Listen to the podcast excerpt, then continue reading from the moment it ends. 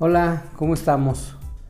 Eh, este podcast, ya saben, es para ayudarlos a ustedes para este próximo examen que vamos a tener en febrero.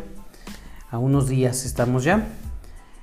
Pero bueno, vamos a iniciar. El primer tema que vimos y que deben de tener sus apuntes, eh, es la, ¿cuál es el tema? la de interpretaciones científicas empiristas. ¿Se acuerdan que vimos y les encargué incluso de tareas sobre qué eran o cuáles eran en este caso los diferentes tipos de conocimiento. Teníamos el científico, el mágico religioso, el intuitivo, el empírico, el filosófico. ¿sí? Entonces, bueno, eh, iniciamos con el intuitivo. El intuitivo sabemos que es el conocimiento que se adquiere mediante la experiencia directa con personas, objetos y demás.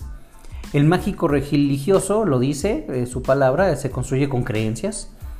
El científico pues se produce mediante un método de estudio para observar y analizar sobre la realidad. El conocimiento empírico eh, se basa en la experiencia, no trata de explicar porque la realidad es como se muestra. Y el filosófico pues bueno es la guía del ser humano en la búsqueda constante de su saber eh, y cuestionar su existencia. Entonces esos son nuestros tres puntos que deben de tener y les estoy leyendo. Después les di una definición de, ciencia. Sabemos que es un conjunto de conocimientos sistematizados que se elaboran sobre cualquier campo de la naturaleza y sociedad del ser humano. También les di la definición de método. El método que es, lo usamos para, eh, generalmente en el sentido de conjunto de pasos es un conjunto de pasos que nos posibilitan la consecución de un objeto o un propósito. ¿Qué es el objeto de estudio? Es otro, otra viñeta que les di. En las ciencias experimentales, porque hay dos objetos de estudio, ciencias experimentales y en las ciencias sociales. El objeto de estudio en las ciencias sociales van a ser todos los hechos sociales que son provocados por nosotros, los seres humanos. Y el objeto de estudio, pero en las ciencias experimentales, son hechos naturales independientes de los seres humanos, repetibles, cuantificables y pueden normalmente reproducirse en laboratorios. ¿Por qué se, se caracterizan las ciencias formales? Porque estudian entidades conceptuales como un número, una figura, un concepto y sus relaciones, igualdad, simetría y deducción. Estos son los objetos, abstracciones y construcciones del pensamiento aunque no refieren a un individuo real. Entonces, no se hagan bolas. Eh, les voy a preguntar por qué se caracterizan las ciencias formales. Pues porque estudian entidades conceptuales y sus relaciones son objetos eh, y sus relaciones ponen son la igualdad, simetría, deducción y se acabó. Después pasamos al tema 2, que son las interpretaciones científicas fenomenológicas. Empezamos con un siglo, del siglo XV al XVIII. En estos siglos, es, más, me equivoqué, del siglo XVI al XVIII son los siglos en los que se lleva a cabo la revolución científica. Esto fue, acuérdense que un trabajo que también hicimos en clases. De la revolución científica es la etapa histórica que dejaron atrás los argumentos mágicos religiosos para dar el uso al conocimiento como una vía para explicar estos fenómenos.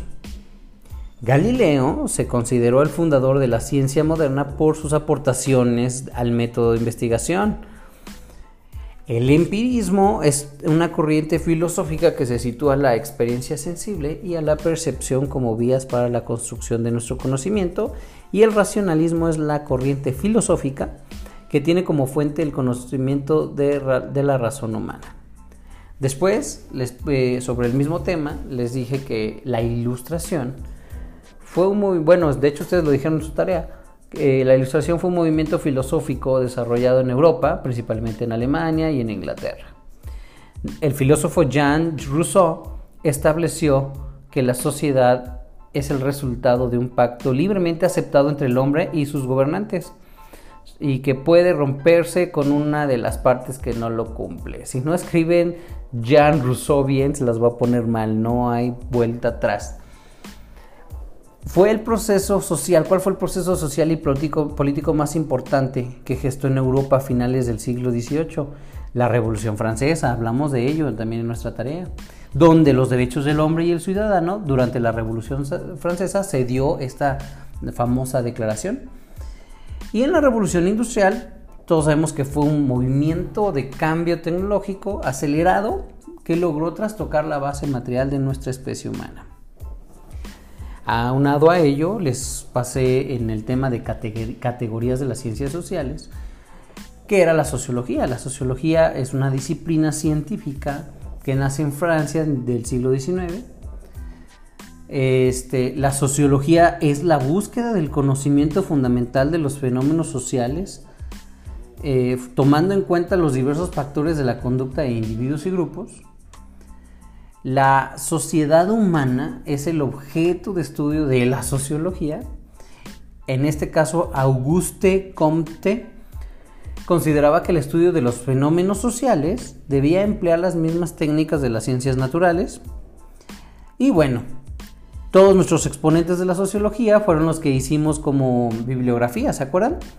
Auguste Comte, Herbert Spencer, Emile Durkheim, Max Weber y Karl Marx.